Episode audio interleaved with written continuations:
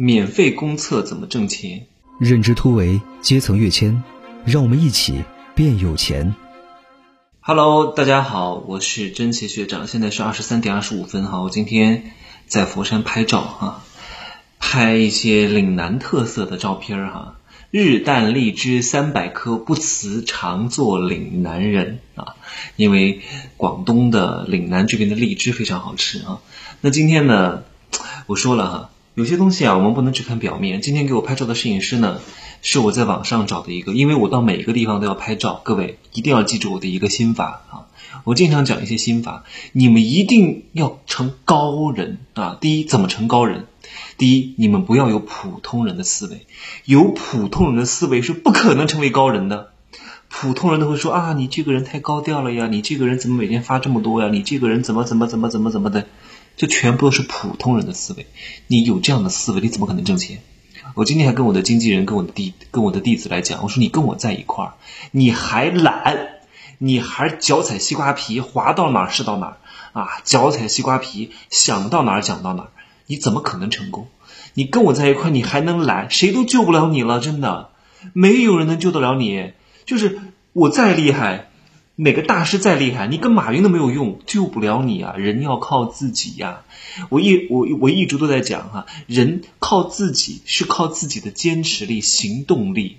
那要有高人来点拨。第一，你不要有普通人的思维；第二，你要花钱教高人，有高人的点拨，有高人的提携。我今天跟那个摄影师来讲，我说，我说我今天我先来拍。你我在佛山这边还有几个伙伴，还有我的弟子都在佛山。我说他们以后每个月都要拍照。我说普通人就是纪念日才拍照，高手是走到哪都拍照，走到哪都宣传，走到哪都记录。每一周，我不说每一周吧，你一个月拍一次，一年拍个十二次，一定要懂得拍照片，这是宣传的手段。那普通人就说：“哎，我没事拍照片干嘛呢？”你看。这种想法就不可能让他成功的。我今天就跟那个摄影师讲，我说你帮我拍很好拍，因为我以前是模特，我大学时候做过很多模特，拍过很多广告，什么 TVC 广告啊，电视我还拍过妇科医院的广告呢，还有婚纱样片的影楼啊，平面摄影啊，我还上过《风尚志》杂志的。你拍我很好拍，你不需要去调动我的情绪，你也不需要调整我的动作，但是我希望你帮我的伙伴拍的时候呢，你一定要调动他的情绪，因为摄影师并不是因为他技术好。他技术好，这个人不对。你如果天天拍大模特，那可以，你技术好就可以了。你如果拍的都是素人、一般人，你一定要懂得去当好一个导演。你拍的好不好，其实受众就是你的对象，他是没法去配合你的。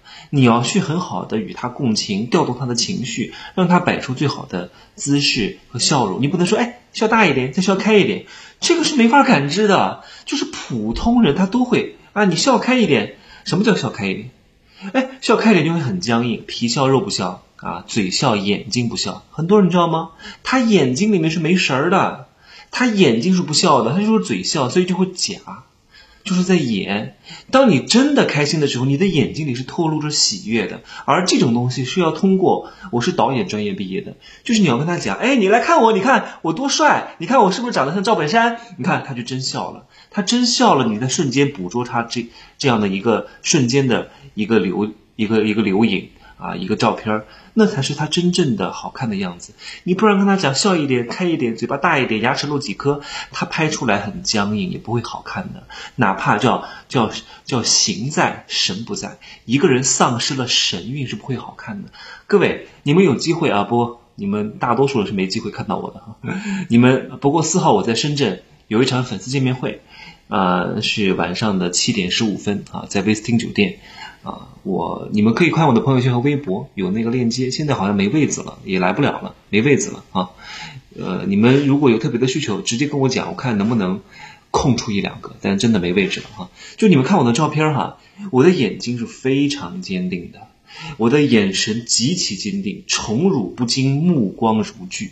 这点我觉得我特别好，我到哪去都不会着急，不会紧张，也不会太油腻。为什么呢？因为我做到了一点哈，叫内紧外松。一个演员、一个主持人、一个高手在台上一定是内紧外松。这什么意思呢？如果你内松外松，你就会油腻，你就会你就会没有那种定力如果你内紧又外紧，那就是很僵硬；做到内紧外松，就是外人看在很松弛，但你内心当中始终是保持着集中的注意力的，始终是在线的。这种在线就是一种心流的状态。我今天拍照啊，我为了拍照，我中午是不吃饭的，我只是早上吃一餐，因为吃太多会很油腻，会有油光。然后晚上我还在酒店拍了一个私房照，不能发哈，有点隐，有点隐私，有点性感。我也没吃晚饭，晚饭就吃了一点点。本来我晚上挺饿的，中午也没吃嘛，好吗？今儿那这反正我讲任何的正事之前呢，要给大家把这个心打开哈。就是有时候我说了知识不重要，我给大家传递的情绪很重要。就很多人不懂啊，真的不懂，他永远都在讲知识，讲知识，讲知识，不重要，知识不缺的。情绪和感觉最重要，各位一定要懂。不管你卖什么生意，你卖什么洗发水也好，卖什么洗头膏也好，你是美发师也好，你是做医美的也好，一定要懂得卖感觉。各位感觉好不好？感觉好不好？好来，接着讲的这个模式是什么？哈，就我最近都在讲这个商业模式的设计。来，这个模式就是在德国呢，有一家免费啊，免费的这个公测公司，一年能挣三千万欧元啊。他是怎么将这种免费模式引到线下，把它发挥到极致的呢？哦，这个这个这个事情的这个前因是什么？就在德国政府，它规定啊，在城市的繁华地段，每隔五百米就应该有一座公厕；那一般道路呢，每隔一千米应该建一座公厕；其他地区呢，每平方公里要有两到三座公厕。那整个城市呢，公厕率应该是五百到一千个人一座，也就是说五百个。人到一千个人要拥有一个厕所啊，所以在德国呢，真的，德国有一个叫茅厕大王，这个人叫汉斯瓦尔，他在一九九零年的柏林市公厕经营权的拍卖会上，他就跟政府讲，他说：“你把这个厕所报给我，我敢接，而且呢，我免费提供啊。”当时他们那些竞争对手，你要知道，那个政府是有这个要求的，很多人就招标，但招标的这家公司就不要钱。啊，其他公司都是要收费的，可以啊，我来做啊，但是我要向你政府收费啊，你要给我钱啊。这家公司不一样，我不要你的政府的钱，我免费帮你弄啊，我帮你搞得好好的啊，帮你打扫，帮你清洁，帮你建立啊。他们的竞争对手都觉得疯了。在一九九零年的时候啊，这个人就有免费思维，就有商业模式设计的思维。他们算了一笔账哈，来，就算每个人每次收零点五元的欧元啊。欧元将近是十倍的人民币啊，五块钱上一次厕所啊！我之前问过我一个朋友，我说到你尿憋急了一个女生，二十块钱上一次厕所你上不上？他说上，一百块钱都上。所以真的人有三急啊，都都会拉屎放屁撒尿，不管他长得再帅，不管他是什么明星，所以人啊都是一样的，这是人的共性。但为什么人和人又不一样呢？那是因为人的共性啊，因为人人的个性，因为人的个性的不一样，所以导致这个人。脱离了人的共性，成为了一个伟人，成为了一个高人。如果什么都跟你一样，那他就不是高人。他总有某一点比你牛逼太多，他就一定是高人。那这个人不见得各方各方面都全面哈。就像我，我的数学就考四分，我只会算数，一百以内的加减乘除。你问我八十八加七十九，我还得算一下是多少是多少。我得自曝我的优短处哈。我也经常会说我的优点，就算是一个。这才是一个我觉得很正常的事情，因为如果这个人面面俱到，我觉得这个人人设太完美了，一旦人设太完美啊。就非常容易崩塌，啊，当老好人不能干坏事，所以我建议各位做一个坏人。至于为什么做坏人呢？你们翻我之前的节目，我鼓励各位做一个坏人。好，我继续讲这个公测的事情。这个公测的事情，他的竞争对手给他算了一笔账，哈，他说就是一个人每次收零点五欧元，啊，这个价格已经很高了，一年光柏林一个城市就得赔一百万欧元，哪怕是啊要赔一百万欧元，但他们都拿下了这个项目。但是他们最大的收入绝对不是什么门票的钱，也不是你上一次厕所收你多少钱。各位真正挣钱的生意绝对不是羊毛出在羊身上，羊毛出在猪身上，狗来买单。通常都是这样的思维和玩法打法的。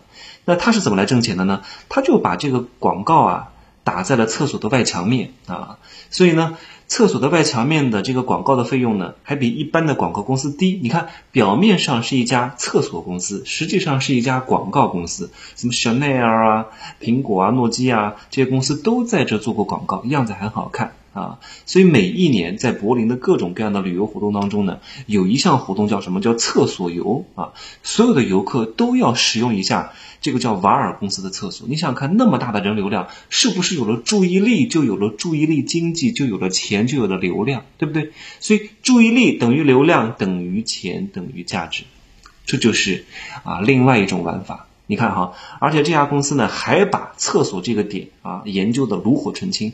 他们不仅在厕所外墙做广告，还把内部的摆设跟墙体也全部作为广告。各位，我们知道厕所广告通常在中国哈，我都是零几年的事情，人家在九零年就在做这个事情啊。因为德国人上厕所有看书的习惯，所以呢，他们就把这个文学作品啊。还印在那个手指上，擦屁股之前还看一看，这就是思维的转化和不同。当然，赚钱的点还不止这么一点哈。当年他们就在这个公共厕所里面放了公用电话，只要你在这个厕所里面打电话，他就有运营商给他的提成。你在这个厕所里面还可以刷卡买门票。买这个进场费哈，就是进场上厕所的费用，然后他也有分成。你上完厕所之后呢，还送给你这个周边餐厅的餐券、代金券，你过去消费了还有返利分成。你想想看，这个脑子想的。所以我说各位啊，一定要把底层的密码学会，人性的密码，商业的本质。我在《天龙七部成交大法》当中。我的收费课程当中讲了很多人性的底层弱点，你通过这些弱点去设计出来，你能生发出很多的商业模式。不然天下的招式你学不尽的，哪有那么多招式？你学不完的，那么多知识，你学得完吗？那么多书你看得完吗？你看完了什么这个书啊，那个会呀，什么 A P P 啊，各种读书分享会啊，我告诉各位，你都看完了，黄花菜都凉了，还等你挣钱呢。挣钱从来不是考试思维。啊，等你全部学完了再去做，来不及了。边学边干，学到生发知识的知识，真相背后的真相，这个东西才能啊，以一招知万招啊，以一生二，二生三，三生万物。不要去学万物，一定要学道，学底层的密码。这些东西是亘古不变的，我讲的太多遍了。天天学那些外围，还有人跟我讲，哎，你怎么不搞一个闲鱼运营、淘宝运营啊？什么微信运营？我说我不讲这些东西，这些东西都是术。你把底层密码学会了，你就会应用到各个层面。不管你是开什么店，不管你是搞什么微信营销，还是搞什么抖音营销，还是写什么微博，还是搞什么小红书，还是做什么做任何行业，都得会这一点。因为所有的行业都是有一个底层的密码，这个东西叫什么？叫可以迁移的技能啊，对不对？来，各位哈，这家公厕公司我继续讲回来，话题拉回来啊，它也提供一些付费的厕所。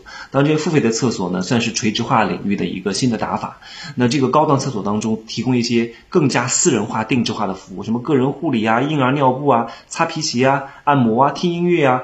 啊，还有书吧呀。那虽然说这样的收费厕所没有免费厕所那么多，但是它能够满足中高端用户群体的需求，对吧？能够提高它整个公司的美誉度。哎呀，你想想看，他就靠这样的商业模式，真的一年能挣几千万欧元啊！不靠入场费挣钱，这些都是免费的，靠别的东西挣钱。所以各位一定要有免费思维啊！各位你们在做生意的时候，一定要懂得把一些核心的产品送出去。其实我我想多讲一点哈，你看我们去经常很多饭店吃饭都是送小菜，都在送小菜送几块钱的菜，你送这点东西，顾客没有感知的，真的没有感知的，都在送小菜。我告诉各位，如果你们能够逆向思维来思考的话，这个在在整个商业模式设计当中叫逆向思考。别人送小菜，你送主菜；你送招牌菜，你送特色菜；你送贵的菜，你就把一百二二十八的什么剁椒鱼头送给他，把一百二十八的清蒸牛肉送给他，就送给你的主菜。你把特色菜送给他，各位他一定会消费别的。为什么？你给他打折，他他没有感觉；但你送给他一道一百二十八块钱的菜，和另外一个饭店送给他一个一碟小菜、一碟点心、一盘水果，这两个人的感知是不一样的。所以你要懂得去送。你越送，他对你越忠诚，因为他不可能就点这一道菜的，你懂吗？他绝对不可能。就算有这样的人，也是极少数的，也是也你的坏账率也不会太高的。你这部分人你可以忽略不计，但大多数人你卖的是什么？卖的是顾客的亏欠感，先让他占到便宜，哎，觉得你们家这个好，老板真实在，送一百二十八块钱的菜，再点点吧，再点点别的菜吧，对不对？啊，久而久之，再搞个什么活动充个值，不就搞过来了吗？你能把人吸引到你这儿来啊，吸引到你这儿来，你你就有机会培育他的价值啊，你就能够成就他后端的东西啊。这些东西都在我的《天龙七步成交大法》当中讲过，所有的成交都是一整套流程的设计，绝对不是某一个点。同样出海报，你这个海报出了，别人也出了一个海报，哪怕你们文字一样，但是啊，你们的成交率完全不一样。你就算模仿它都没有用，因为它成交，它生意好，它火爆，绝对不是那一张海报的问题。那一个海报只是其中一个因素，因为任何一个结果。都是多维的因果联系，而不是单向的因果联系。